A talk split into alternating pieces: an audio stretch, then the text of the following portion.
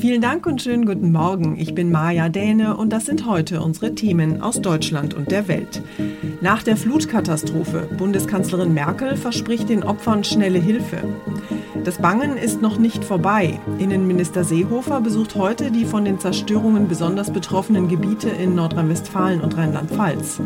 Und Freedom Day in England. Trotz steigender Infektionszahlen entfallen ab heute fast alle Corona-Maßnahmen. Nach der Flutkatastrophe laufen die Rettungs-, Bergungs- und Aufräumarbeiten weiter auf Hochtouren. Innenminister Seehofer will heute die von der Unwetterkatastrophe besonders betroffenen Gebiete in Nordrhein-Westfalen und Rheinland-Pfalz besuchen und sich dabei vor Ort ein Bild von der Arbeit des Technischen Hilfswerks machen. In den Hochwassergebieten sind ja derzeit mehr als 2500 THW-Helfer im Einsatz. Sie pumpen unter anderem an der gefährdeten Steinbachtalsperre Wasser ab. Sie sind an Evakuierungsaktionen beteiligt und bereiten mit speziellen Anlagen Trinkwasser auf. Unterdessen wird die Kritik an möglichen Versäumnissen bei den Warnungen vor den Wassermassen immer lauter. Die FDP spricht sogar von Systemversagen. Der Innenminister von Nordrhein-Westfalen hat die Arbeit des Katastrophenschutzes vor Ort allerdings verteidigt. Im Ahrtal, das besonders viele Todesopfer zu beklagen hat, waren die Bewohner gewarnt. Gut dreieinhalb Meter hatte der Pegel beim bisher schlimmsten Hochwasser erreicht. Entsprechend wurden auch gefährdete Häuser geräumt.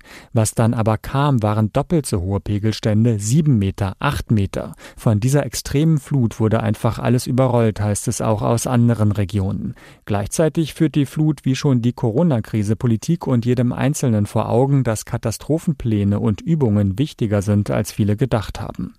Jan-Henner Reitze, Nachrichtenredaktion. Für die Bundeskanzlerin war es an diesem Wochenende ja ein ziemliches Kontrastprogramm. Nach ihrem Besuch im Weißen Haus in Washington ist sie sofort in die Katastrophengebiete gereist, um sich vor Ort in der Eifel ein Bild von der Lage zu machen. Im Eifeldörfchen Schuld in Rheinland-Pfalz war sie sichtlich erschüttert von den Verwüstungen, die die Wassermassen dort angerichtet haben. Und sie hat den Menschen dort und in den anderen betroffenen Gebieten schnelle Hilfen versprochen. Unser Reporter Olaf Holzbach war beim Besuch der Kanzlerin in der Eifel dabei. Olaf, was hat die Kanzlerin den Menschen denn gesagt? Ja, sie hat vor allem Hilfe zugesichert. Dass das Ausmaß der Zerstörung und die Schäden historisch sind, das haben wir jetzt mehrfach gehört. Wichtig war das hier. Wir stehen an ihrer Seite. Bund und Land werden gemeinsam handeln, um die Welt wieder Schritt für Schritt in Ordnung zu bringen in dieser wunderschönen Gegend. Und das heißt, dass wir kurzfristig schnell handeln müssen. Das heißt aber auch, dass wir einen langen Atem brauchen. Angela Merkel nach dem Besuch in Schuld vor dem Rathaus in Adenau hier in der Eifel. Mittwoch will die Bundesregierung das Paket für schnelle Hilfen auf den Weg bringen und sie werden dringend gebraucht. Das Schlimmste dort scheint ja hoffentlich vorbei zu sein. Hätte man denn rückblickend irgendetwas tun können, um diese Katastrophe zu verhindern? Nein, die Frage steht schon im Raum. Land und Kommunen sagen halt, wir hatten ja Schutzkonzepte, nur gegen diese Wassermassen wirkten die einfach nicht mehr. Bei fast neun Metern stand die A in Schuld. Ein übliches Hochwasser ist etwa dreieinhalb Meter. Ortsbürgermeister Helmut Lussi. Diese Flut wird für die Menschen in Schuld Narben hinterlassen. Und Narben, die man nicht vergisst, die nicht zu bewältigen sind. Denn unser Leben hat sich von einem auf den anderen Tag geändert aufmunternder Applaus für ihn. Glück im Unglück, sagt er. In seinem Dorf ist wenigstens niemand ums Leben gekommen. Während im Westen Deutschlands vorerst zumindest keine akute Unwettergefahr mehr besteht, bleibt die Hochwasserlage in Bayern dagegen angespannt. Dort hat sich die Situation am Wochenende vor allem im Berchtesgadener Land zugespitzt.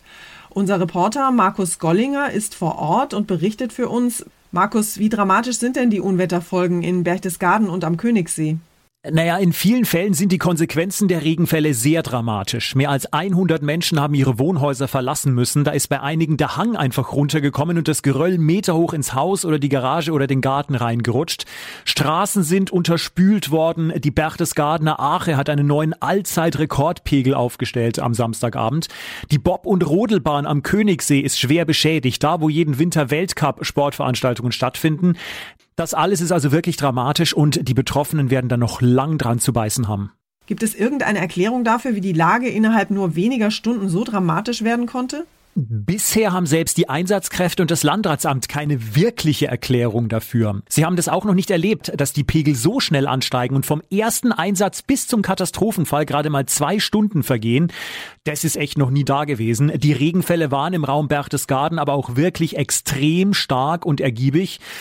Und die Flussbetten waren dann halt sehr, sehr schnell voll. Dankeschön nach Berchtesgaden, Markus.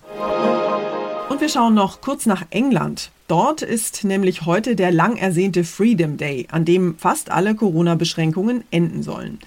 Die Briten hatten ja schon in den vergangenen Wochen immer mehr Öffnungen und Lockerungen eingeführt. Ab heute soll dann sogar die Maskenpflicht wegfallen.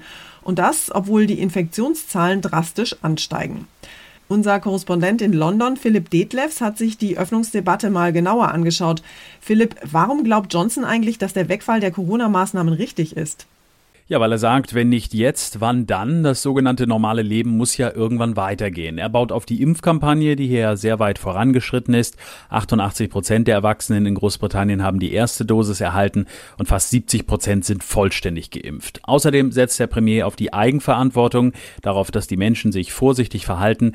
Das allerdings hat in den letzten Wochen nicht ganz so gut geklappt. Das hat man während der Fußball-EM hier in England gesehen. Da hat sich kaum jemand an irgendwelche Sicherheitsvorkehrungen gehalten. Premierminister Johnson ist ja am Wochenende so ein bisschen ins Kreuzfeuer der Kritik geraten, weil es so aussah, als würden für ihn andere Regeln gelten als für alle anderen Briten. Was war denn da los? Ja, der Gesundheitsminister Sajid Javid hatte mitgeteilt, dass er an Covid-19 erkrankt ist, übrigens trotz vollständiger Impfung. Und nach den geltenden Regeln hätte sich Johnson daraufhin isolieren müssen, weil er ja mit Javid regelmäßig in Kontakt war. Das wollte er aber eigentlich nicht und sein Finanzminister Rishi Sunak auch nicht, weil sie angeblich an einem Pilotprojekt teilnehmen und stattdessen täglich getestet werden. Das kam dann aber gar nicht so gut an hier im Land. Es gab viel Ärger und drei Stunden später kündigte Johnson dann an, er werde nicht an diesem Pilotprojekt teilnehmen und sich brav wie alle anderen isolieren. Dankeschön nach London, Philipp. Unser Tipp des Tages heute für alle, die vom Katastrophenhochwasser betroffen sind. Die Bilder, die wir alle in den letzten Tagen aus den Unwettergebieten gesehen haben, sind schockierend und erinnern ja an Katastrophenfilme. Weggerissene Autos, überflutete Häuser, Trümmerfelder. Angesichts dieser Bilder fragen sich natürlich auch Nicht-Betroffene, wie lange kann es dauern, bis das alles wieder aufgebaut ist? Und vor allem, welche Versicherung kommt für diese massiven Schäden auf? Wir haben mal mit Elke Weidenbach von der Verbraucherzentrale in Nordrhein-Westfalen gesprochen und sie gefragt, was Hausbesitzer und Mieter jetzt tun können. Frau Weidenbach, die meisten Menschen haben ja wahrscheinlich eine Hausratversicherung. Aber reicht die bei solchen Unwetterschäden überhaupt aus? Die Hausratversicherung als solche reicht für solche Schäden nicht. Diese Versicherung muss quasi aufgestockt werden durch die Elementarschadenversicherung. Äh, Oberflächenwasser und die Schäden, die daraus entstehen, sind über diesen Versicherungsbereich versichert. Für Hausbesitzer macht so eine Zusatzversicherung ja sicher Sinn, aber was ist denn, wenn ich Mieter bin? Der Mieter braucht sich um eine Gebäudeversicherung nicht zu kümmern. Das ist Sache des Hauseigentümers. Der Mieter muss sich nur um seinen eigenen Hausrat und dessen Versicherung kümmern. Wenn man eine Hausratversicherung abschließt, dann sollte man überlegen, ob dieser zusätzliche Schutz der Elementarschäden erforderlich ist. In der Regel ist das so, wenn ich in einem höheren Geschoss wohne und ich habe keinen, keinen Keller, den ich irgendwo auch noch mit Möbeln versehe, dann äh, ist der Hausratschaden über äh, Oberflächenwasser ja schon sehr unwahrscheinlich. Von daher gesehen kommt es wirklich auch immer auf das auf die Wohnung an, wo die liegt, wie die auch bestückt ist, also das heißt, wie wertvoll sind die Sachen, die dort drin stehen. Äh, letztendlich ist das immer dann eine Einzelfallentscheidung. Wenn ich als Mieter jetzt einen Schaden durch Unwetter habe, was sollte ich denn jetzt konkret machen? Was ich auf jeden Fall machen sollte, ist, dass ich den Vermieter über das Schadensereignis informiere, den Versicherer natürlich und mit beiden Parteien sollte ich auch absprechen, wie der äh, Schaden repariert werden kann. Es kommt natürlich letztendlich immer darauf an, was es ist und ob es versichert ist, aber auf jeden Fall sollte ich in beide Richtungen das Gespräch suchen, damit ich dann nicht irgendetwas veranlasse, was dann letztendlich nicht von der zahlenden Partei übernommen wird. Versicherungen bei Hochwasserschäden. Dankeschön, Frau Weidenbach. Und zum Schluss geht es hier bei uns um die Rente mit 67 und um unsere Bundeskanzlerin. Angela Merkel ist ja am Wochenende 67 geworden, wobei so richtig Zeit zum Feiern hatte sie zwischen ihrem Besuch in Washington und den Katastrophenmeldungen aus den Hochwassergebieten wahrscheinlich nicht. Bis zur Bundestagswahl am 26. September muss sie ja noch ein bisschen durchhalten, aber dann darf sie endlich die Füße hochlegen und verdient in Rente gehen. Ronny Thorau ist unser Kanzlerinnenversteher.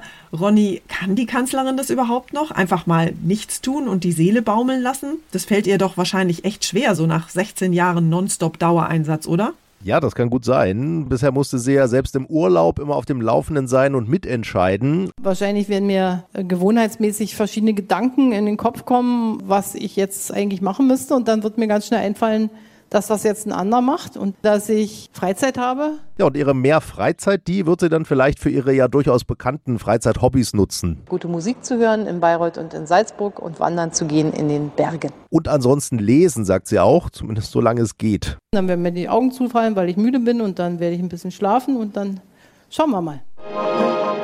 Das war's von mir für heute. Ich bin Maja Däne und wünsche Ihnen einen guten Start in den Tag. Tschüss und bis morgen.